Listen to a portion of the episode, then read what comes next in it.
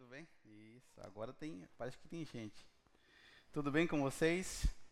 Aqueles que ainda não consegui cumprimentar, sejam bem-vindos. Aqueles que estão por primeira ou segunda vez aqui, sintam-se em casa. Esperamos de verdade que, que nessa manhã Deus possa falar com a gente profundamente. Tem uma coisa muito importante, eh, vocês que caminham comigo há mais tempo sabem que eu gosto muito de ensinar, porque a falta de ensino é, ela produz resultados desastrosos na vida das pessoas e muito mais ainda a falta de ensino na vida cristã. A história conta que havia um índio americano que chegou desesperado na casa de um homem. Esse índio americano ele batia em todas as casas dos vizinhos. Batia. E ele pedia comida e pedia um dólar. Que alguém pudesse ajudar ele.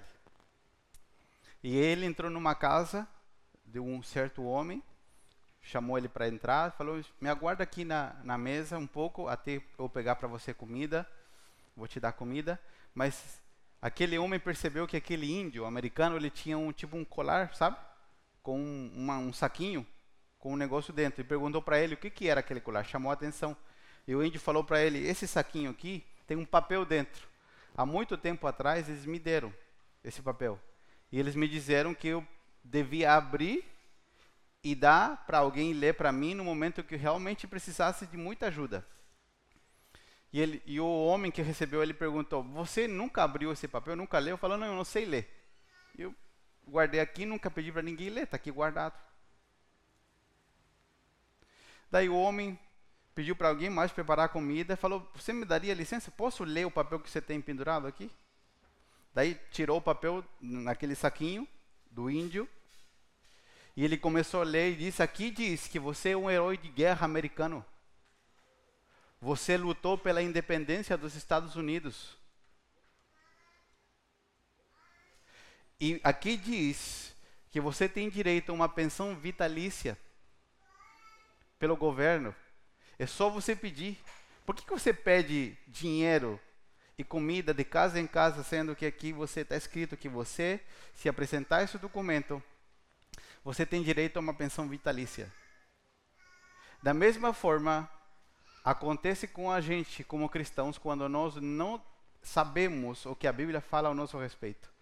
É por isso que uma eh, das minhas funções e uma, uma coisa que, que pula assim no meu coração todos os dias é justamente ensinar. Eu fico indignado quando eu vejo alguém sendo levado ou é, manipulado por alguém, assim que nem usam a Bíblia, eu fico indignado. Porque eu digo assim, se essa pessoa soubesse um pouquinho, se alguém tivesse parado, se alguém tivesse se dedicado a ensinar essa pessoa por um par de semanas, se alguém tivesse tido, é, não a coragem, mas sim tivesse usado os recursos que Deus lhe deu com a motivação correta, essa pessoa não estaria. Então, por isso é muito importante aprender e nos, nos a isso. E eu quero falar uma coisa importante aqui antes de entrar na mensagem, um assunto que eu vou tocar na mensagem. O culto nós estamos no momento em que a, em que a igreja evangélica ela está se modernizando, só que algumas se modernizaram demais e fugiram do princípio bíblico.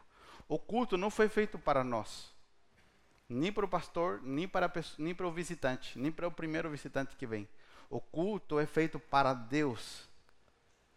Nós nos reunimos aqui para cultuar a Deus, para adorar a Deus, porque Ele é o único digno de adoração. Mas dentro do culto no meio de tudo que acontece no culto, Deus também fala com a gente. Deus também nos toca, Deus também nos restaura, Deus também derrama o seu poder. Quando nós mudamos a nossa mentalidade e entendemos que o culto é para Deus, nós temos um encontro com Deus enquanto adoramos ao Senhor. Então esse momento da palavra é muito importante porque como se parássemos tudo para prestar atenção naquilo que Deus quer falar com a gente, que isso vai mudar a nossa vida. OK?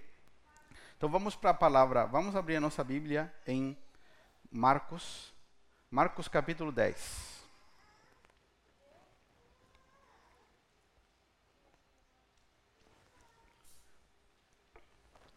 Marcos, capítulo 10, do versículo 13 ao versículo 16.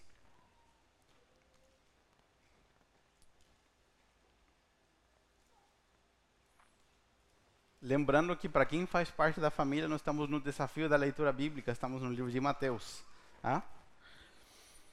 Lembrando que não é uma competição de quem lê mais rápido nem quem chega primeiro. A ideia é ler para entender o que nós estamos lendo, tá? Marcos, capítulo 10, do versículo 13 ao versículo 16. Diz assim: Certo dia trouxeram crianças para que Jesus pusesse as mãos sobre elas. Mas os discípulos, como sempre,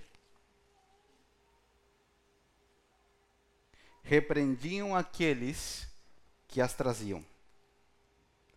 Ao ver isso, Jesus ficou. Vamos lá, Jesus ficou indignado. Jesus fica indignado, ficava e fi, continua ficando. Tá? Jesus ficou indignado com os discípulos e disse: Deixe que as crianças venham a mim, não as impeçam, pois o reino de Deus pertence àqueles que são como elas. Eu lhes digo a verdade: quem não receber o reino de Deus como uma criança, de modo algum entrará nele. Então tomou as crianças nos braços e pôs as mãos sobre a cabeça delas e as abençoou. Ok? Vamos ler o versículo 15 de novo e o 16. Eu lhes digo a verdade: quem não receber o reino de Deus como uma criança, de modo algum entrará nele. Então tomou as crianças nos braços, pôs as mãos sobre a cabeça delas e as abençoou. Ok? Você pode inclinar sua cabeça por um momento comigo e repetir uma oração comigo? Diga assim: Senhor Jesus, eu abro meu coração, eu abro a minha mente, para que o Senhor fale comigo hoje. Transforma a minha vida, me liberta, me cura, me dá direção através da tua palavra nesta manhã. Em nome de Jesus. Amém. Amém. Então vamos lá. A, mensagem de hoje se chama Retornando à Infância. Esse é o, o título do, do banner que está no YouTube. Retornando à Infância. E nós estamos numa série chamada Igreja Gloriosa, mas durante essa semana eu estava um dia, nem lembro que dia, mas era, estava orando em casa e, e Deus trouxe essa palavra muito forte ao meu coração, como um fundamento da nossa vida. E eu quero te falar algumas coisas de forma introdutória, primeiro, para a gente entender bem a palavra. E o primeiro é que a religião oficial dos, dos nossos países, mesmo você tendo sido parte dela ou não, ela causou vários danos na nossa consciência, na nossa mente. Por exemplo, eu nunca, eu nunca, eu nunca participei de nenhum, de nada que não fosse no cristianismo.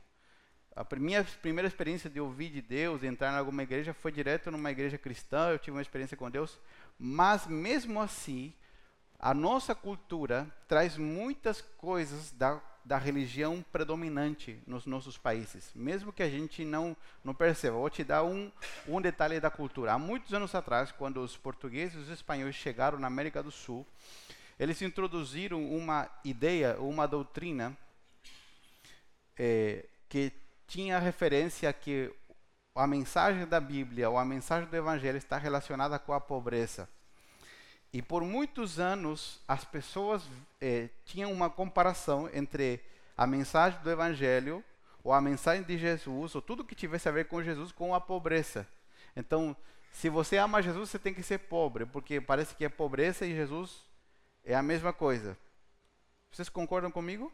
Que essa imagem que aí se criou no nosso consciente, subconsciente então, tem vários fatores que a religião colocou na, na cabeça das pessoas que ainda dificultam que as pessoas tenham uma imagem correta de quem é Jesus, de quem é Deus e como Ele quer que nós nos relacionemos com Ele. É, acho que foi essa semana, eu estava com a minha esposa em algum lugar, em algum, alguma loja, a gente viu um quadro de Jesus. E eu não sabia se eu chorava depois de ter visto esse quadro, por quê? Porque qual que é a, a cara de Jesus naquele quadro? Triste, depressivo, de, destruído, derrotado. Porque essa imagem que nos foi pintada de Jesus, não de um Jesus vitorioso, poderoso, mas de um Jesus fraco, né? Então, muitas coisas que a religião colocou na nossa mente, inclusive a religião evangélica também trabalhou muito com isso, é, nos fizeram um dano enorme no nosso relacionamento com Deus. Hoje as pessoas têm uma enorme dificuldade em se relacionar com Deus. Por isso, eu, como pastor, é, um pastor não é só aquele que prega ou aquele que, que estuda. Né? Um pastor, ele, ele está é, procurando trabalhar para que as pessoas tenham uma vida plena com Deus. Por isso que eu insisto tanto e mando tanta mensagem. Leia a Bíblia, ore, venha no culto. Por isso que tudo que nós programamos é para que você desenvolva a sua vida com Deus e você vive uma vida plena. Por quê? Porque a religião fez o seu trabalho muito bem e as pessoas têm uma dificuldade gigantesca de se relacionar com Deus. Mas isso não acontece aqui em Balneário, só lá no México, né? As pessoas aqui em Balneário, todo mundo tem uma facilidade para se relacionar com Deus, acorda, já dá bom dia para Deus, faz tudo com Deus ou não? Então as pessoas têm uma dificuldade. E que você esteja é, congregando aqui com a gente, participando, sendo parte dessa família, não significa que a tua vida vai mudar nesse aspecto da noite para o dia. Então, meu trabalho é insistir, meu trabalho é ensinar, meu trabalho é romper os paradigmas do passado que nos impedem de nos relacionarmos com Deus. Quantas pessoas você já ouviu que falam assim: Ai, você podia orar por mim porque acho que Deus te ouve mais. Já ouviram essa frase? Já ouviram? O que, que o que, que isso significa? Por que, que uma pessoa diz um, esse tipo de frase? Porque ela acredita que ela não pode se relacionar com Deus. Ou porque ela sabe que ela poderia se relacionar com Deus, só que ela decide viver uma vida folgada não se relacionar com Deus e terceirizar o trabalho para que outros falem com Deus por ela. Você está aqui? Então a religião produziu tudo isso no coração e na mente das pessoas. As pessoas, eh, elas têm dificuldade para se relacionar com Deus. Por vários motivos. Muita, muitas pessoas falam assim, ai, será que Deus vai querer me ouvir? Eu sou tudo errado? Eu sou tudo errada? Eu fiz um monte de coisa errada? Às vezes tem gente que vem no culto de domingo para sentar e dizer assim, ai, a música me acalma. A música, a música que a pastora canta, as meninas cantam, parece que a minha alma se limpa e a palavra. E tem gente que vive a semana toda do jeito que quer e chega no domingo como para jogar uma mangueira de água espiritual, né, para dar uma lavada na alma. Por quê? Porque ela pensa assim: "Ai, eu sou uma pessoa errada, eu fiz errado, será será que Deus vai me ouvir? Por que, que nós pensamos assim? Porque a religião fez um trabalho e porque ainda nós não temos o conhecimento da palavra, porque a palavra de Deus é a verdade. Quando você conhecer a, a verdade, você vai ser liberto. E quando você começar a se relacionar com Deus, mesmo errando demais, você vai perceber que a cada dia você vai errar menos. E quando você voltar a errar, você já não vai se sentir bem, você vai se sentir profundamente incomodado por aquilo que você falou, pensou, fez. E o próprio Deus vai te levar a arrependimento e uma transformação. Ok? As pessoas ainda têm essa enorme dificuldade. As pessoas têm uma dificuldade de ter um relacionamento sadio. Por quê? Porque é mais fácil que o pastor da igreja, que o líder da igreja, se relacione por Deus, com Deus por mim e que Ele me conte. As pessoas falam assim: ah, tem uma vida muito corrida, você não conhece a minha rotina, meu trabalho. Mas Deus pode ser incluído na tua rotina. Deus pode estar no teu dia a dia. E esse eu acho que é o maior desafio nosso. De que adianta nós termos aqui 500 pessoas no domingo de manhã? Eu gostaria de ter, ouvindo essa mensagem. Mas do que adiantaria ter 500 pessoas aqui, a qualquer custo, se na segunda-feira elas continuam tendo a vida que elas tiveram na semana anterior. Então, nosso desafio é ter 100, 500, seja lá qual for, mas que todas entendam essa experiência de que cada um pode se relacionar com Deus abertamente. Você acredita que Deus não sabe o que você faz, o que você fala, o que você pensa? Deus sabe exatamente o que você faz quando ninguém te vê, o que você pensa, o que você fala. E Deus, ele não se surpreende com isso. Deus está te chamando para perto porque no relacionamento com ele a tua vida pode ser transformada. E tudo aquilo que você lutou com a tua força até agora, você diz eu vou largar. Eu vou parar de fazer isso, vou parar de pensar isso. E você tentou e não conseguiu, é a maior prova de que sozinho você não vai conseguir. Mas se você começar a abrir o teu coração para Deus, começar a ser sincero com Ele e a se relacionar com Ele, a tua vida vai começar gradativamente a ser transformada, ok? E quem fala isso com você é alguém que tem PhD nisso. Eu tenho experiência. Quando eu conheci Jesus, eu não era perfeito, era muito, muito, muito imperfeito. E teve coisas que demoraram anos para mudar. E o meu maior erro foi tentar com a minha força mudar. Mas quando eu entendi o relacionamento com Deus, que as barreiras, que Deus não tinha vergonha de mim, que Ele me amava como um pai e que Ele me amou primeiro, quando eu não mereci, justamente quando nós não merecíamos nada, Deus nos amou. Isso rompe as barreiras que nos impedem de nos relacionar com Deus uma coisa importante: todos nós sabemos, conhecemos a cruz, certo? A cruz.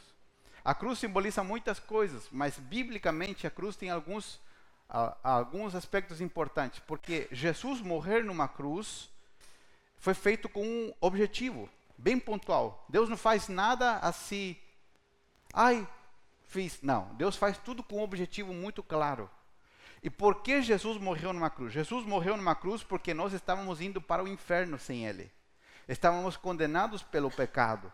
E Jesus morreu a nossa morte, para que todos aqueles que cremos no que ele fez, possamos ser perdoados e a passagem eterna seja mudada do inferno para o céu, através de Jesus. Mas também um dos pilares fundamentais pelos quais Jesus morreu na cruz foi que você e eu pudéssemos recuperar o nosso relacionamento com Deus. O homem estava separado de Deus e agora o homem pode voltar a se relacionar com Deus, a ter um relacionamento extremamente transparente, poder falar com Deus. Deus, sabe aquele dia em que você não, não se sente bem? Que, que nós fazemos agora quando, não, não todo mundo, né, mas quando as pessoas não se sentem bem? Elas correm para onde? Para stories do Instagram. E contam para um monte de gente que não está nem aí com a nossa vida o que nós estamos sentindo. Deus sabe exatamente o que você está sentindo, mas Ele quer que você se abra com Ele, porque Ele pode resolver a sua vida. Ele pode mudar a, a sua e a minha vida. Deus quer que nós dividamos as nossas alegrias. Deus quer que nós dividamos a nossa vida, nossas incertezas, nossas dúvidas. Quantas decisões erradas você já tomou por não consultar conselho com alguém? Se nós consultássemos conselho com Deus, Ele nos daria uma resposta. E porque ainda nós temos essa dificuldade, mas deixa eu te dizer uma coisa: Jesus morreu na cruz para que você e eu pudéssemos recuperar uma comunhão com Ele constante, sem interrupções. E esse é um dos maiores presentes que nós temos, e meu trabalho é te ensinar a desfrutar desse presente. Que você aprenda como ler a palavra, que você aprenda como orar, que você aprenda como buscar a Deus, ok? há vários fatores que podem nos roubar essa possibilidade de nos relacionar com Deus e nós vamos ver hoje aqui. E uma coisa importante antes de entrar de cheio na palavra: a igreja, como nós temos falado nesses dias, a igreja não é esse prédio, a igreja somos nós. A igreja é um organismo vivo. Ok? A igreja é um organismo vivo. Nós estamos organizados aqui com um nome, com um, com um projeto, com uma ideia, mas a igreja é um organismo vivo que foi feita para romper as barreiras que a religião colocou e para desfrutar de uma comunhão plena com Deus. Deixa eu te dizer uma coisa. Imagina que você e eu somos um um carro popular, um Volkswagen Gol, um Gol. Ok? Um Gol é um carro popular, certo? Um Volkswagen Gol. Imagina que o nosso carro estraga o motor. Nós somos o carro. Ok? Volkswagen Gol. Estou fazendo propaganda para Volkswagen aqui. Nós somos um, um, carro popular e o nosso motor funde, estragou. O que, que é isso? O pecado fundiu o nosso motor. Estragou. Mas daí o que, que nós queremos fazer? Nós queremos sempre fazer o melhor. E o que, que a gente vai tentar fazer? Não, eu vou juntar dinheiro, eu vou comprar um motor de uma Mercedes. Para colocar no. Olha aí, efeito especial. Não sei o que foi. Vou comprar um motor de uma Mercedes para colocar no Gol. Vai dar certo ou vai dar errado? Vocês estão aqui? Vai dar certo ou errado? É uma boa ideia? Sim, porque é um motor mais caro, é um motor mais resistente, com mais tecnologia. Só que não serve no Gol. Por quê? Porque só existe um motor feito pelo fabricante para aquele modelo. A sua vida e a minha vida, sem a comunhão com Deus, não funciona. Vou repetir de novo. A sua vida e a minha vida sem comunhão com Deus não funciona. Você pode tentar substituir por várias coisas. Por vários, por vários programas interessantes, por leitura de livros, por ler autoajuda, um monte de coisas. Tudo isso pode ser até uma Mercedes, o mais top que tem. Só que não serve em você. Não serve. Porque desde o dia em que você nasceu de novo, você tem uma, uma construção específica e ela só pode ser preenchida pela presença de Deus. Quando você e eu deixamos de nos relacionar com Deus, nos tornamos pessoas azedas. Começamos a brigar com todo mundo. Tudo começa a dar errado desde o nosso interior. Não são as coisas que dão errado por fora, somos nós que começamos a dar errado por dentro. Porque nós secamos Imagina você andar com um motor fundido, tentar andar. Você pode até andar quando ele está no processo, né? Mas vai grudar tudo ali, né, Regis? O Regis entende de carro, vai grudar tudo, vai torcer os, a ferragem por dentro. Porque sem a comunhão com Deus, nós podemos tentar substituir por outras coisas, só que jamais irá dar certo. A sua vida foi feita para a comunhão com Deus. Ok? E agora eu quero voltar ao texto de Marcos. Cris, tem como projetar o texto de Marcos de novo, por favor? Olha que interessante o que Jesus está ensinando. Jesus, como sempre, estava com seus discípulos. E vocês vão se lembrar, né? agora não tanto assim, mas no passado era muito comum que os adultos eram com os adultos nas reuniões familiares e as crianças eram com as crianças. Não podia chegar perto, porque os pais davam só aquele olhar, né? Sabe aquele olhar? Quantos tinham pais assim que só olhavam assim? E não podia, né? Porque eram os adultos e as crianças em outro canto. Imagina, Jesus estava com seus discípulos. E o que acontece? De repente vem um monte de criança. Invadir ali onde Jesus estava ensinando. E os discípulos, como ainda não tinham é, interiorizado o coração de Jesus, eles não entendiam ainda tudo, eles começaram a parar as crianças, mas não educadamente. Os discípulos não eram gente muito educada. Eles eram grossos. E começaram a parar as crianças de forma agressiva. E Jesus, sempre, como Jesus era, aproveitava cada situação para ensinar ele falou: para, para, para aí. O que vocês estão fazendo? Deixem que essas crianças entrem aqui na roda dos adultos.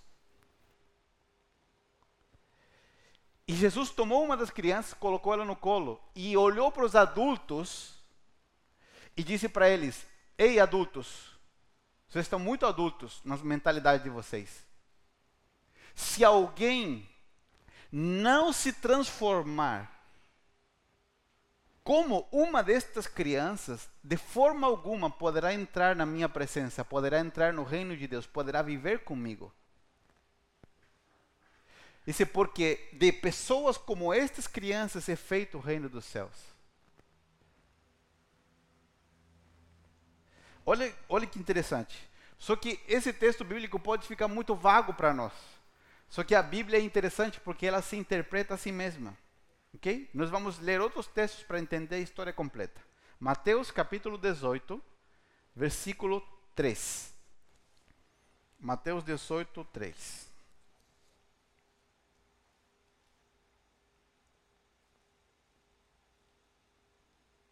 Vamos ler a partir do 2, do 2 até o 4. Diz assim: Então Jesus chamou uma criança pequena e a colocou no meio deles. Em seguida disse: Eu lhes digo a verdade. A menos que vocês se convertam e se tornem como crianças, jamais entrarão no reino dos céus. Quem se torna humilde, como esta criança, é o maior no reino dos céus. E quem recebe uma criança como esta, em meu nome, recebe a mim. Ok? Só que agora você e eu vamos entender por que Jesus ensinou isso aqui. Agora vamos voltar para o versículo 1.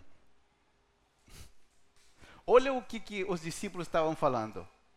Nessa ocasião, os discípulos vieram a Jesus e perguntaram: afinal, quem é o maior no reino dos céus? Mas eles não queriam saber se eh, Deus, o Filho, era o maior. Eles falaram entre nós doze, que andamos com Jesus. Quem de nós que vai ser o mais top no reino? Né? Porque isso que o pessoal quer, né? Quem que, tá, quem que aparece mais? Quem que vai ser o mais... Ah? O cara. E o que, que Jesus fez? Jesus repreendeu eles? Não, Jesus falou, faz o seguinte, chama uma criança aí. Jesus pegou uma criança e colocou no meio deles e disse assim, ó, quem não se fizer como uma criança dessas e não se tornar humilde como uma criança dessas, de forma alguma poderá entrar no reino dos céus. Jesus pegou isso e deu uma resposta para eles com uma ilustração. Ok? Esse é o segundo texto. Vamos para o próximo. Marcos capítulo 11, versículo 25.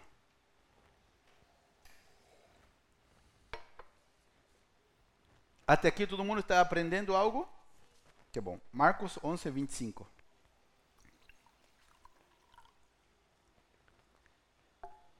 Naquela ocasião, Jesus orou da seguinte maneira: Pai, Senhor dos céus e da terra, eu te agradeço porque escondestes estas coisas dos que se consideram sábios e instruídos, e as revelastes aos que são como crianças.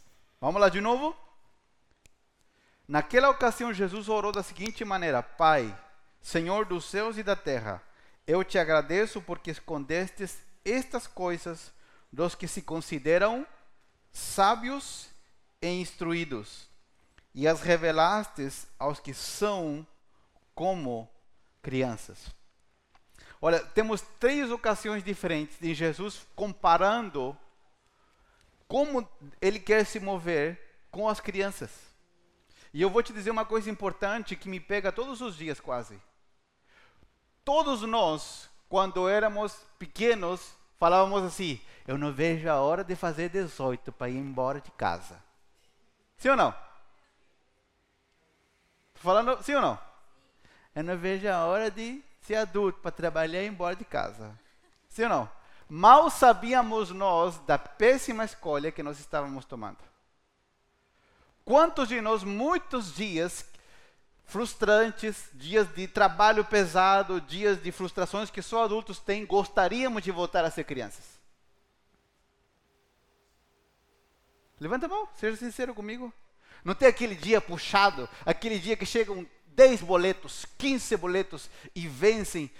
E, e você vê a geladeira, você tem que ir no mercado e tem que trocar o óleo do carro e tem que pagar o condomínio e tem que pagar a escola das crianças e tem que resolver aquilo ali, né? E ainda você tem que estar tá legal, né? inteiro, para todo mundo te ver que você está bem. Sim ou não? Tem aquele dia que você está quebrado por dentro. Tem aquele dia que você não aguenta mais e os teus filhos precisam ver você forte. Sim ou não? Isso acontece com os adultos. Então, os, as crianças querem ser adultos, mas os adultos percebem que nós às vezes queremos ser como crianças, porque criança não tem responsabilidade. Em que sentido? Não é que ela seja irresponsável, ela não precisa carregar com o peso da responsabilidade. Quantos de vocês viram seus filhos acordar de manhã e falar assim: o ah, que, que eu vou comer hoje? Nossos filhos? Podemos ter uma péssima situação financeira, mas uma criança jamais vai levantar assim: ah, será que vai ter pão? Será que vai ter iogurte? Será que vai ter leite? Será que temos. Nenhuma criança vai levantar pensando nisso.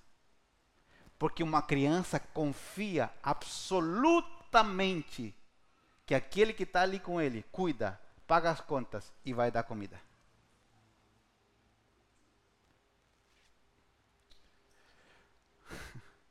Deus está nos levando num processo inverso. Nós queremos ser adultos e Deus quer que nós sejamos como crianças. Por que Jesus fala de, de tantas maneiras com os discípulos sobre isso? Primeiro, eles querem se achar os mais tops. Jesus disse: vocês têm que ser humildes como as crianças. Antes, os discípulos dizem: não, vamos barrar as crianças porque elas vão interromper Jesus.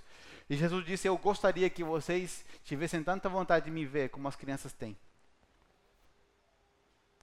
Porque as crianças são dependentes. E por último, Jesus diz em Marcos 11: orando, disse assim: Pai, eu quero te agradecer, porque tudo isso, a mensagem do Evangelho, o Senhor está revelando para pessoas que são como crianças. Os senhores, olha, olha para mim, eu vou te falar uma coisa importante, que pode ser que uma dúvida que você tenha. Muitas pessoas perguntam assim, falam assim, pastor, por que tem gente tão inteligente, tem gente que estuda demais e, e ela não compreende, ela já leu a Bíblia, mas não compreende o que a Bíblia diz? Porque às vezes a nossa inteligência nos torna orgulhosos.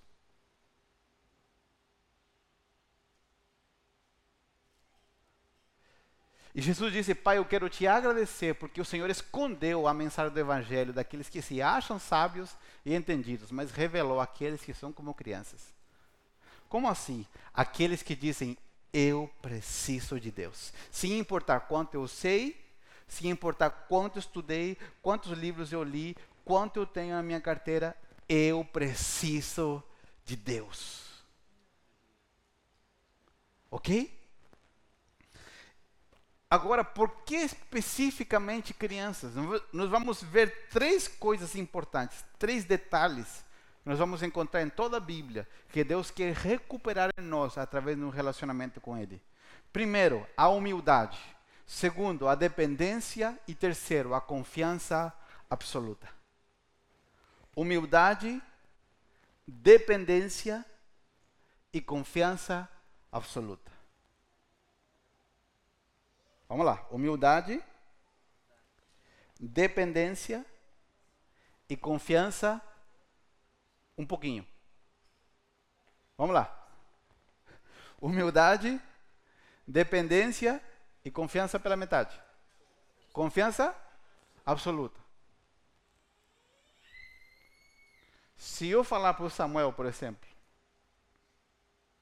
que amanhã eu vou comprar uma Ferrari, e ele vai dar uma volta, que ele gosta de carro, e ele vai dar uma volta comigo de Ferrari, ele não vai dormir essa madrugada. Ele vai acordar a cada 20 minutos, pai, não vamos buscar o carro?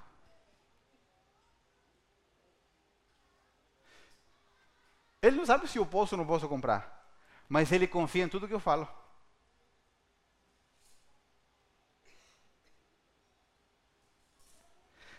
As crianças, naturalmente, até uma idade, elas têm uma dependência absoluta daqueles que entenderam que são seus pais, ou aqueles que, às vezes, não são pais biológicos, mas são pais de verdade, aqueles que os criaram, aqueles que cuidam deles, aqueles que amam deles. É por isso que é tão complicado quando você e eu prometemos algo a um filho e a gente não cumpre. Vou falar de novo. É por isso tão complicado quando nós, como pais, prometemos algo a um filho e a gente não cumpre. Porque nós geramos uma expectativa neles que às vezes vai frustrar eles de tal forma que no futuro eles vão pensar que Deus é igual. Porque você sabe que você olha para Deus como você olhava para o teu pai natural. E se você ainda tem dificuldade com seu pai natural, ou tem alguma coisa agarrada no teu coração com teu pai natural, alguma coisa que está assim, sabe quando aquela porta ficou inchada e não fecha bem? E entra uma pedrinha, uma areia embaixo, fica. Tem coisas no nosso coração que às vezes estão assim, que não fecham bem. E às vezes é assim com relação ao nosso pai físico, nosso pai natural. Enquanto nós permitimos que Deus nos cure disso, nós não vamos poder ver a Deus como realmente Ele é. Porque Deus, tudo que Ele promete, Ele cumpre. Ok? As crianças, elas não estão interessadas em sentar no primeiro lugar.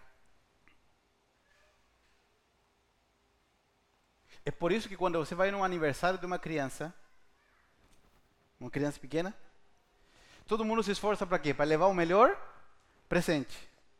Sim ou não? E às vezes a gente gasta 200 reais, 150 reais, pode gastar mais. E chega alguém com um cavalinho daquele de 10 pila, do 1,99, aquele cavalinho azul com um pedacinho de madeira.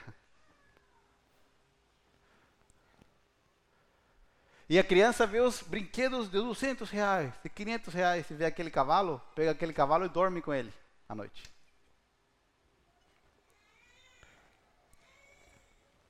Porque ela não está preocupada no status. Ela não está preocupada com o que as pessoas vão falar. Ela quer curtir e desfrutar. Ela, ela é humilde por si só. Ela não quer se sobre, sobressair. Se fosse você e eu numa festa com um par de crianças, onde tem lugares reservados, um adulto ia procurar o quê? Sentar na primeira fila. A criança pode ficar sentada num canto, vai sujar a roupa, pode ficar brincando num canto. Ela não, não se importa com isso. E Jesus disse: vocês, para caminharem comigo, têm que permitir que o coração de vocês se converta novamente para ser como o coração de uma criança. Segunda coisa, a criança é dependente totalmente. Nós temos uma batalha. Por que, que nós queríamos sair de casa com 18 anos? Porque nós queríamos ser independentes. E esse, se não for o maior problema, é um dos maiores problemas do ser humano. Um, uma das motivações mais fortes para Adão e Eva terem pecado no jardim do Éden foi a independência. Adão disse: Não, bah, o jardim está pronto aqui. Estou com a minha mulher. Deus me deu todo o poder, agora eu sou independente, posso fazer o que eu quiser. Só que a independência do homem foi o que condenou toda a humanidade ao pecado. Quando Adão estava no jardim do Éden, vou repetir. Ele quis se tornar independente de Deus. E nós, como seres humanos, somos treinados para isso para ser independentes. Já viu que nós, às vezes, nos sentimos orgulhosos e falamos assim: ai, meu filho é super independente. Em alguns pontos isso é positivo, mas nem em todos, porque a independência é um lugar muito inseguro. A dependência é um lugar de segurança. E Jesus disse: Eu quero que vocês se tornem como crianças para vocês voltarem a ser dependentes. Só que isso vai, isso é como um, um soco no estômago da nossa vida adulta. Vocês concordam comigo? Sim ou não? Qual que é a maior briga que tem? Agora vou entrar num tema delicado. Segure as pedras, não jogue em mim, por favor. Vou entrar num tema delicado. Nos últimos anos, nós vemos uma crescente gigantesca de conteúdo, conteúdo, conteúdo, para que as mulheres casadas, para as pessoas casadas, Sejam independentes dos seus maridos. Parece que é pecado, parece que é feio uma mulher depender financeiramente do marido. No, hoje em dia, sim ou não? Tem conteúdo, tem lives, todo dia você pode entrar no Instagram, ter lives, tem um montão de coisa. Porque o ser humano acha que a independência é liberdade, mas a independência é uma falsa liberdade. Porque aquele que é independente, quando cai, não tem chão para suportar ele, passa do chão para baixo. Quando nós somos dependentes, nós temos um lugar seguro. Temos onde nos.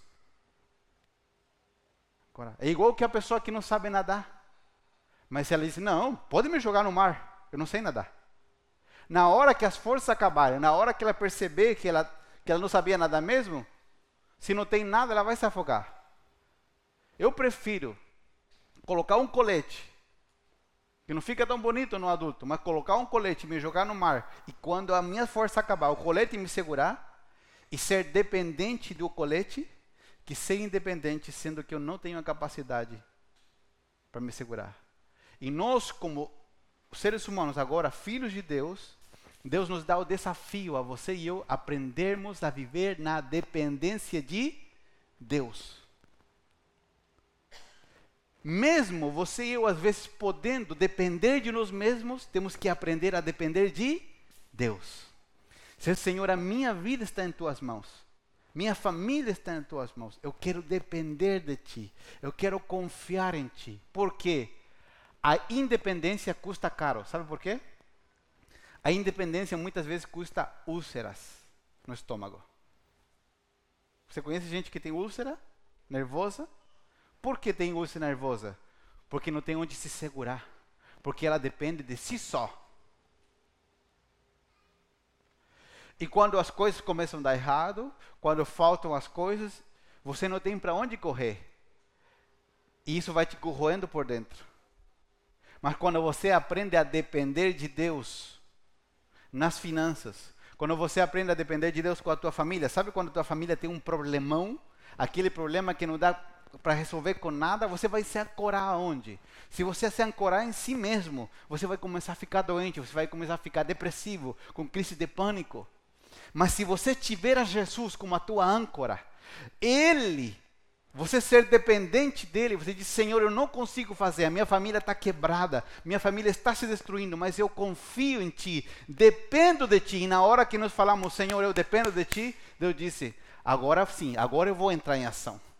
Agora eu posso entrar e socorrer a tua família. Agora eu posso entrar e socorrer as tuas finanças. Agora eu posso entrar e socorrer o teu trabalho. Agora sim eu posso entrar.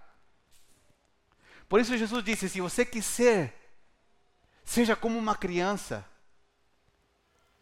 Aprenda a depender de Deus. Quando você aprende a depender de Deus, você caminha em paz. Nós, como família, estamos há muitos anos procurando aprender a depender de Deus. Não temos um PhD em dependência, mas já aprendemos muitas coisas. Então, mesmo quando surge algum problema, quando surge algo que foge do nosso controle, nós podemos nos levantar felizes. Porque a felicidade não tem a ver se os negócios deram certo, se está indo tudo bem. A verdadeira felicidade tem a ver com ser dependente de Deus. Porque quando eu dependo de Deus, Ele me dá paz, quando eu só vejo o caos. Será que isso serve para a sua vida real? Vamos lá. Será que isso serve para a sua vida real? Sabe quando dá tudo errado? Aprenda a depender de Deus. E eu vou te falar uma coisa além ainda. Às vezes, no primeiro dia que você depender de Deus, ou que você disser, Senhor, eu quero depender de Ti, nada vai mudar externamente. Às vezes, no segundo dia não vai mudar nada. No terceiro dia pode passar uma semana, um mês que nada mude. Mas é a tua segurança em Deus que vai produzir paz. Porque nós sabemos que assim como uma criança levanta todo dia dependendo, às vezes a criança não sabe que o pai está complicado, que o pai está doente, que o pai não está tendo tudo que a criança quer. Mas a criança levanta como? De férias. Ela levanta às seis e meia da manhã. Ai, vamos fazer algo. Meu Deus, vou ajudar meu pai a trabalhar. Assim que levanta as crianças, nossos filhos? Que horas que eles levantam quando estão de férias? Na verdade, eles não levantam. A gente que tem que arrancar eles da cama. Sim ou não? Uma boa parte, né? Por quê? Porque eles estão absolutamente despreocupados. Por quê? Porque eles dependem. O que acontece às vezes quando a gente levanta de manhã? Você a levanta e a tua mente fica assim, ó. E o que é isso aí? São os pensamentos voando para lá. Se atravessando. Uma hora bate um pensamento no outro. E mil coisas. E você já pega o, seu, o bendito celular e mensagem, e a, você entra na conta e, pá, e, pá, e problema. Por quê? Mas a tua vida não é assim, só a vida do pessoal que mora lá na França. Sim ou não? Do pessoal que está na internet. Pastor, como um negócio que Jesus falou há dois mil anos atrás pode fazer tanto sentido para mim? Porque a Bíblia é assim. Jesus disse: As minhas palavras são espírito e são vida. Passará os céus, passará a terra, mas as minhas palavras não passarão. E terceiro, a criança tem uma confiança absoluta. O que significa ter confiança absoluta? Que se Deus falou que Ele vai fazer, Ele vai fazer. Sabe aquela frase que o pessoal fala assim: essa pessoa dá é, nó em pingo d'água? Quando já ouviram essa frase? Você já conhece alguém que dá nó em pingo, d'água? Não, mas Deus dá. Deus consegue dar o nó num pingo de água. Ou seja, tudo que ele promete, ele cumpre. Pastor, mas eu, eu, eu, Deus me prometeu que ele vai fazer aparecer um negócio desse aqui. E o negócio não aparece. Qual que é o nosso instinto de adulto? Se Deus disse que ele vai fazer aparecer, qual que é o nosso instinto de adulto? Você fala assim, não, eu tenho, eu tenho limite no cartão de crédito, eu vou na loja e vou comprar. Qual é o nosso instinto de adulto? Quando Deus promete algo, você tenta resolver no lugar de Deus.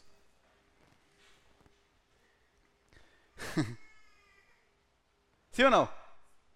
E sempre que você e eu tentamos resolver, dá problema.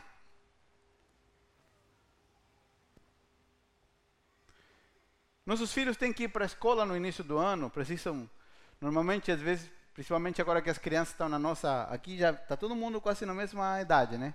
Os, os nossos pequenos aqui. São um pouquinho anos de diferença. Eles estão crescendo assim, ó. De forma acelerada. Você compra um par de tênis, daqui a três semanas o tênis não serve mais. Ou você compra uma roupa, eles estão naquela etapa intermediária, né? Que compra uma roupa que serve um pouco daqui. Você viu que eles eles levantam assim, pai, eu podia te ajudar no trabalho para comprar minha roupa. Eles não estão nem aí. Por quê? Porque eles confiam, dependem absolutamente. E eles, eles sabem que se a gente falou, ah, eu vou te comprar uma chuteira, vou comprar uma blusa, uma saia, vou comprar um tênis, vou comprar uma mochila nova para a escola. O que, que eles. Eles só ficam esperando. Pai, cadê a mochila? Mãe, cadê a mochila? Sim ou não? Ou seu, os seus filhos são diferentes dos meus, do meu? São iguais ou não? Igual? Ou a gente promete, vamos sair, vamos viajar. Agora, Samuca, filho, vamos dar uma volta de bicicleta. Pai, você falou que nós íamos dar uma volta de bicicleta. Filho, mas eu falei. Daí, pai, já passaram dois minutos. Eu já estou te esperando na porta. Por quê? Porque as crianças confiam. Você pode prometer uma coisa maluca para eles. Eles não querem saber eles não vão tentar resolver.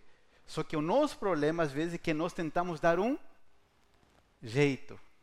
E sabe qual é o problema? Que às vezes, quando nós damos um jeito, as coisas funcionam por um tempo e nós nos enganamos. Dizendo, ah, não, não tem problema, eu fiz, deu tudo certo. Só que o que nós fazemos sem depender de Deus é como uma bomba relógio. Uma hora vai explodir. E uma hora vai dar errado.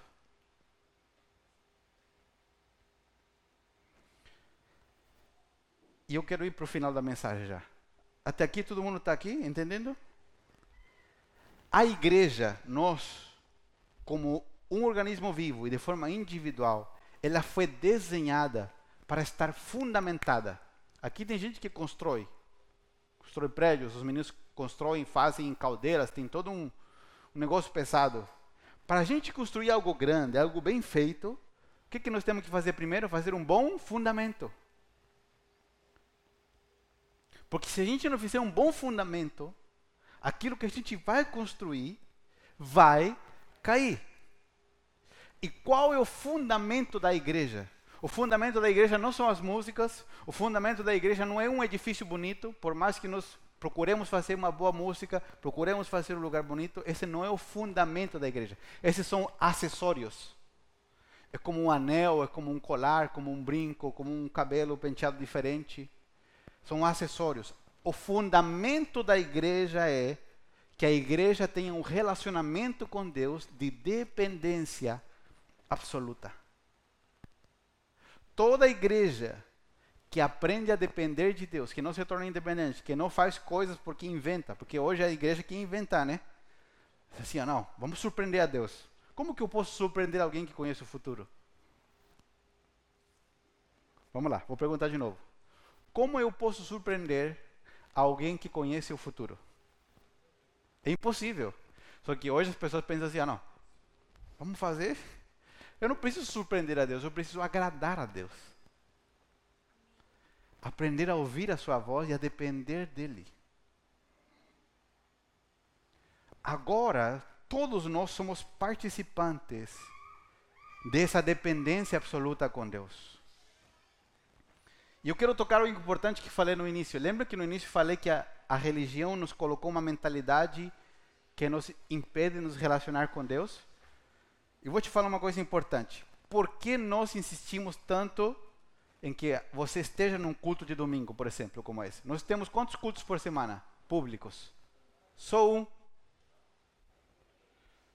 Você deve ter se perguntado por que nós temos só um culto. Já deve ter se perguntado, porque com certeza você viu que em outros lugares tem mais de um culto. O motivo são vários. Depois eu te explico no particular. Nós temos um culto por semana. Por que a gente insiste tanto que você esteja aqui? Que se você não está, você participe pela internet. Por que, que nós insistimos em que você esteja durante todo o culto, do início até o fim? Por quê? Porque a religião colocou na cabeça de que uma parte do culto, a adoração, por exemplo, no início, é só para um grupo. O que, que muitas pessoas fazem quando elas entram no culto? Elas sentam para assistir um show de música de quem canta. Vou falar de novo. Muitas pessoas, por conta dessa mentalidade que a religião nos trouxe, entram na, no, na parte da, da, música, do louvor, e o que, que elas fazem? Elas sentam para ouvir outros cantar. Deixa eu te dizer algo importante. Agora, todos nós fazemos parte de um corpo, de uma família de Deus. E a música, a adoração, tudo isso faz parte do nosso relacionamento com Deus. E se nós não valorizarmos esse culto público a Deus, nós não vamos conseguir ter um, uma vida completa de adoração a Deus.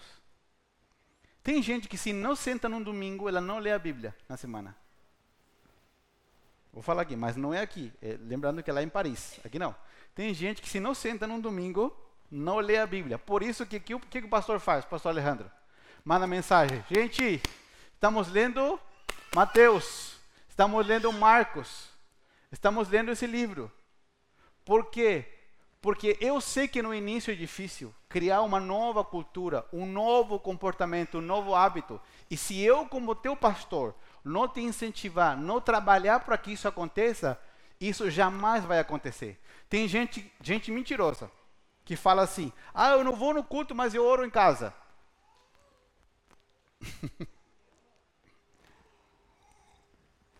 E não estou falando daqueles que não podem vir no culto. Estou falando daqueles que escolhem não ir nunca. Se não, não precisa, eu oro em casa. Não ora nada. Eu sei que não ora. Então, tudo começa aonde? No nosso culto público. Por isso, procure chegar na adoração do culto. Desfrute o culto inteiro, do início ao fim. Quando você esteja no culto, não seja um espectador, porque isso era no passado. Agora Deus está aberto para todos. Deus quer ser adorado por todos. Amém? Por quê? Porque tudo isso que falamos de nos transformar como crianças somente acontece no relacionamento com Deus. A religião nos roubou isso, nos fez espectadores e não participantes.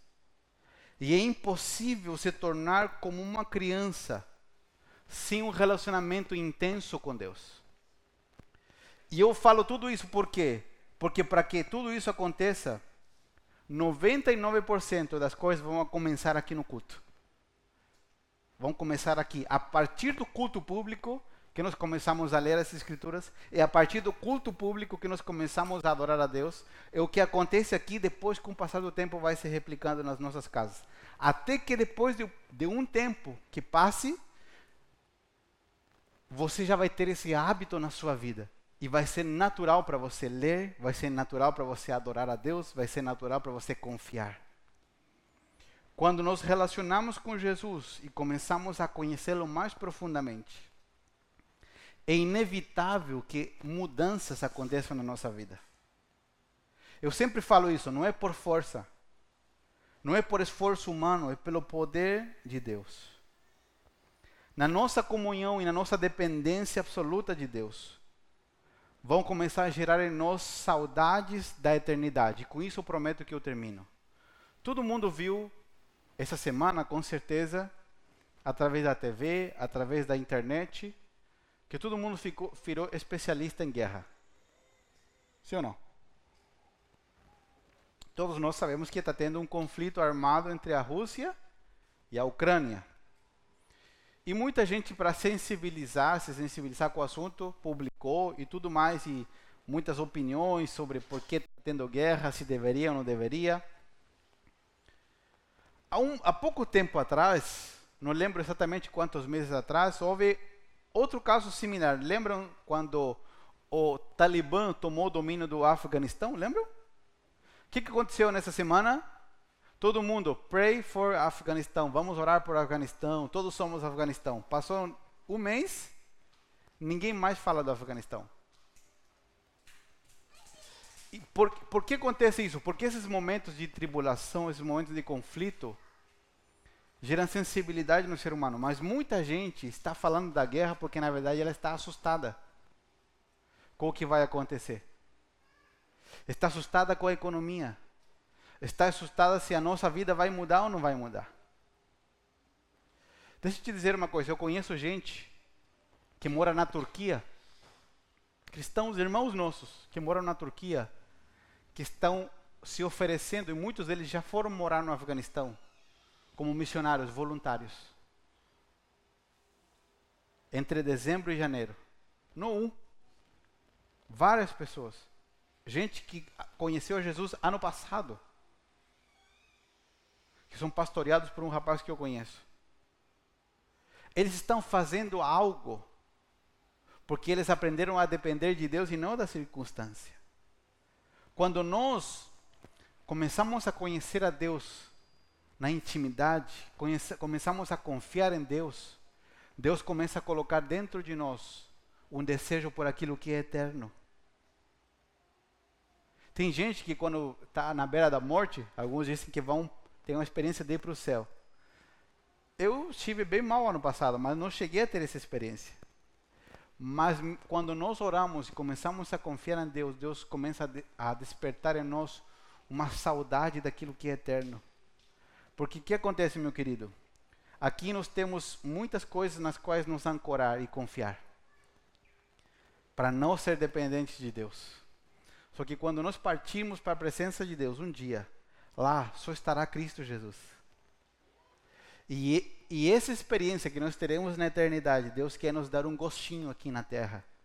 Que nós aprendamos a depender dEle. Que aprendamos a, a experimentar a Sua presença a sua vida em nós diariamente, que aprendamos a ser humildes como as crianças e que permitamos que o nosso coração se converta num coração que confia plenamente em Deus. Deus quer estabelecer em você e em mim esse fundamento nesse dia. Esse fundamento sobre a nossa vida. Que nós voltemos no nosso interior a ser como crianças temos as responsabilidades como adultos, o trabalho como adultos, a mentalidade de adultos, mas no nosso coração, ser como crianças, confiar em Deus, saber que nos dias tristes, você tem alguém E você pode sentar no colo de Deus. Tem dia que nada vai resolver o teu choro. Mas eu te dou garantia, porque eu já vivi isso muitas vezes. Mesmo você sendo adulto, tem um lugar onde você pode chorar, que ninguém vai falar nada, ninguém vai te criticar. E nesse lugar você vai ser acolhido, as tuas lágrimas vão ser acolhidas, você vai ser sarado ao sair de lá. E essa é a presença do teu pai e do meu pai. Uma criança, ela depende. Uma criança, ela é humilde e confia por completo. Nossa maior batalha, a partir de hoje, será poder nos entregar nas mãos de Deus, de verdade. E deixar de nós termos o controle. A gente gosta de ter o controle, certo? Sim ou não? Aprenda a entregar o controle nas mãos de Deus. Faça a sua parte. Mas aprenda e confie.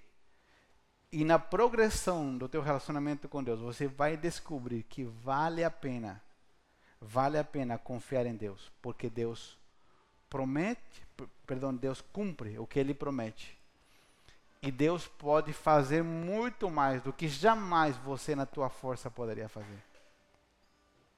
A tua força é limitada. A tua inteligência é limitada. Teus recursos são limitados. Mas o que Deus pode fazer é ilimitado. Se você e eu aprendemos a descansar e a confiar nele. Amém?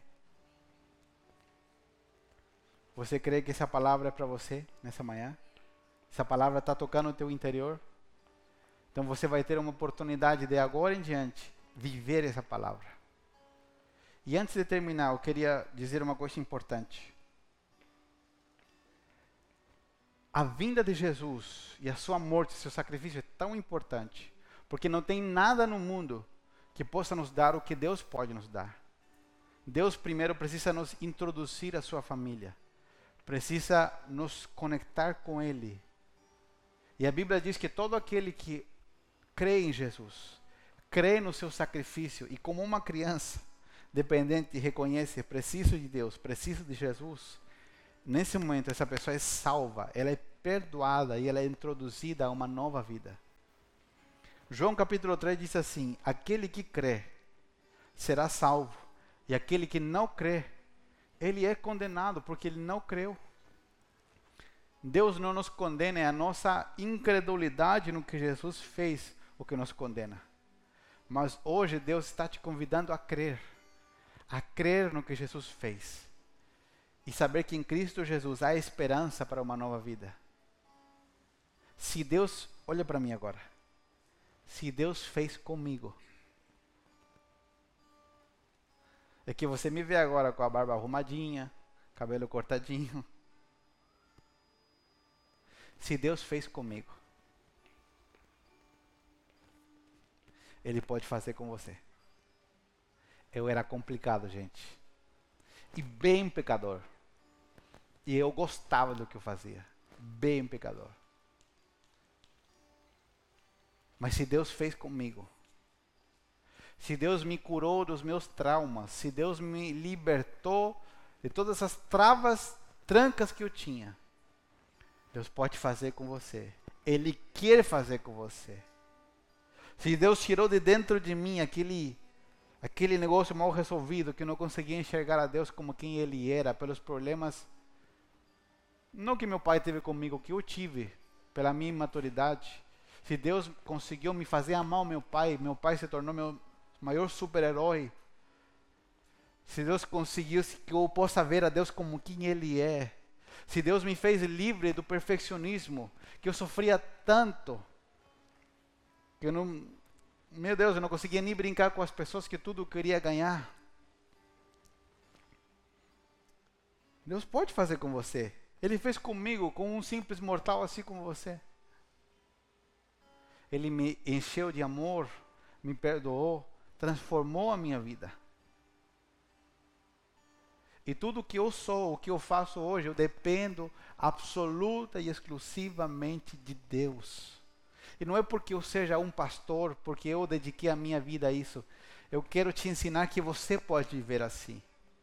Que a profissão que você vive, que a forma de, de fazer negócio que você vive não muda nada. Deus também quer se relacionar com você. Deus quer que você o conheça e aprenda a depender dele. Muitas vezes eu tento assumir o controle. Mas eu toco, percebo que eu estou errado e volto e falo, Pai, eu quero que o Senhor tome o controle disso. Quero confiar em Ti. Não tem nada mais precioso que confiar em Deus. Que descansar em Deus. E não tente você ir com a sua própria força. Você não vai conseguir. Você vai bater a cara contra a parede. Se renda. Sabe quando nós vencemos, e com isso prometo que eu termino. Há uma frase que, eu, que não é minha, mas eu a há muitos anos, que diz assim: Todas as guerras na vida, você tem que lutar elas para vencer. Você e eu temos que nos levantar para ganhar todo dia. Porque a seleção do meu país perdia todos os jogos no passado. Porque a seleção do Chile entrava no jogo de futebol para quê? Para empatar ou para perder. Até que eles mudaram um treinador alguns anos atrás. E esse treinador trabalhou com os jogadores, ensinando para eles que eles podiam ganhar, ganhar. E eles tinham que entrar para ganhar. Todos os dias você e eu temos que nos levantar para vencer, não para não pecar, mas para amar a Deus, para fazer a vontade de Deus. Por que as pessoas pecam todo dia? Porque se levantam, ai, hoje eu não vou pecar. Nós temos que nos levantar para amar a Deus, para servir a Deus, para fazer a vontade de Deus, para desfrutar o que Deus tem para nós. Mas tem uma batalha na vida que você tem que perder para ganhar. E essa batalha é a batalha com Deus. Não faça força com Deus. Tem gente que fica assim, ai, Deus te pede para ir para a direita e você fala, não, eu vou para a esquerda. Perca essa batalha. A batalha com Deus, perca ela e você vencerá. Se renda, diga: Senhor, estou aqui. Já tentei fazer de tudo, tentei dar o meu jeito, mas eu quero confiar em Ti. Ah, você vai viver os melhores dias da sua vida. As guerras não vão acabar, as bombas vão continuar explodindo, mas Deus estará contigo. Ele será o teu abrigo, Ele será o teu guarda, Salmo 91 diz: aquele que habita na sombra, no esconderijo do Altíssimo, ele descansará nas sombras daquele que é onipotente. Você e eu temos alguém que nos guarda. Nossa vida não será perfeita, mas nossa vida será extraordinária na presença de Deus. Eu quero que assim como você está sentadinho, você feche os teus olhos. E você que está em casa também, aonde você está aí? Inclina a tua cabeça, fecha os teus olhos na sua casa. E eu quero te perguntar, se você está aqui nessa manhã e con conosco na internet e diz, pastor, eu preciso de Jesus, eu nunca me entreguei a Jesus. Ele ainda não é o Senhor da minha vida. Eu preciso que Ele perdoe os meus pecados. Ou estava separado da presença de Deus, mas eu quero me reconciliar com Ele. Se tem alguém aqui assim, que diz, pastor, eu preciso de Deus, eu preciso realmente que Jesus tome o centro da minha vida. Você está aqui ou está em casa, quero que você levante sua mão que eu quero orar com você nessa manhã. Se você está em casa, quero que você repita essa oração comigo. Você está aqui e diga assim: Senhor Jesus, eu reconheço que preciso de Ti. Hoje, eu recebo o teu perdão, recebo a tua vida.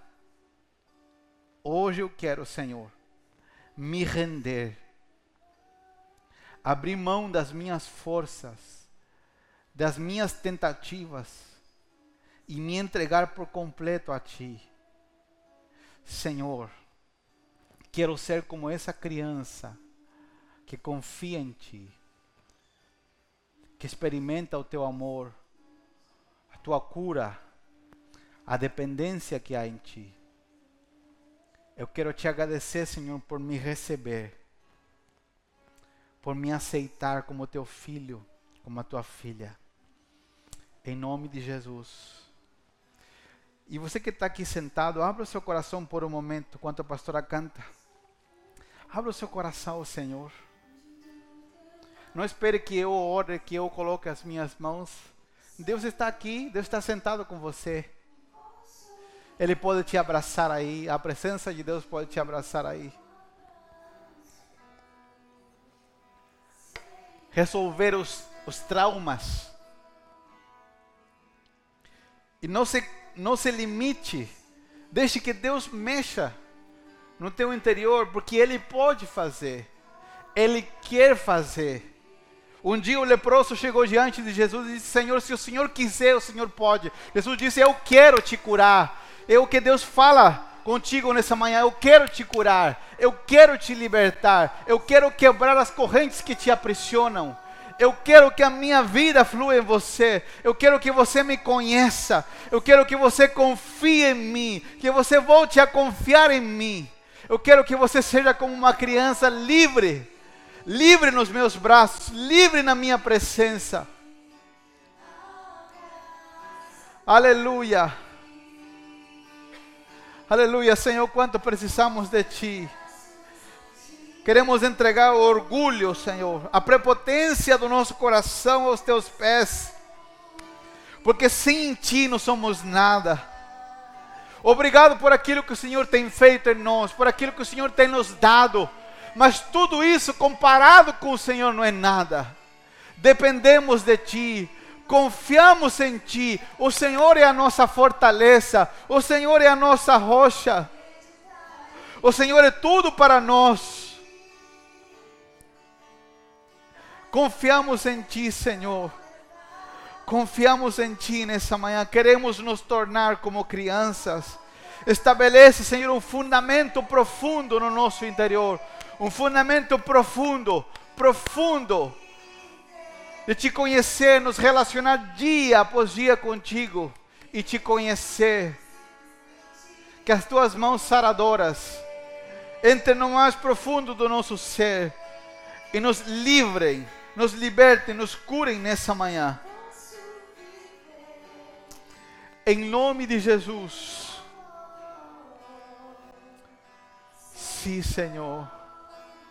Não posso viver longe do teu afago, Senhor. Não posso viver longe do teu abraço. Sim, Senhor. Senhor. Aleluia. Aleluia. Aleluia. Aleluia. Permita que a voz de Deus, que a presença de Deus continue falando, fluindo com você durante todo esse dia. E deixa eu te dizer uma coisa. Lembra quando seus pais, meus pais, falavam assim: come toda a comida, come verduras, come alface, come brócolis. Eu dizia: eu não quero. E a gente não entendia. Deus levantou pessoas que te amam, que vão dizer: venha no culto, não para de vir no culto. Não sou eu como pastor, também tem uma equipe, tem pessoas que, discípulos que trabalham junto comigo, que estão cuidando de você. Gente que está se tornando teu amigo, que está insistindo, venha, ore. Gente que vai te visitar, gente que quer tomar um café com você. É porque nós te amamos profundamente. E porque não tem nada mais extraordinário, nada mais incrível que viver na presença de Deus. Tudo que você possa viver lá fora, balada, festa, bebida, cachaça, cigarro, maconha, tudo que você quiser imaginar. Pode ter sido legal, mas não tem nada que se compare com a presença de Deus, e é de graça. É só abrir o seu coração, é só se entregar a Deus. Deus quer nos libertar dos enganos deste mundo e experimentar aquilo que é verdadeiro, aquilo que não passa, aquilo que é eterno. Amém? E se nós te amamos, por isso insistimos, tem gente que te ama, que insiste com você. E você também, quando entender isso, você vai se tornar alguém que insiste com a vida de outros. Porque lembre-se, você está aqui aprendendo, sendo curado, sendo restaurado, porque você agora é um veículo, é um instrumento para que você toque as tuas amigas, teus amigos, teus conhecidos, teus clientes. E aonde você está, Permita que Deus use a tua vida lá, com poder. Amém? Quantos recebem essa palavra?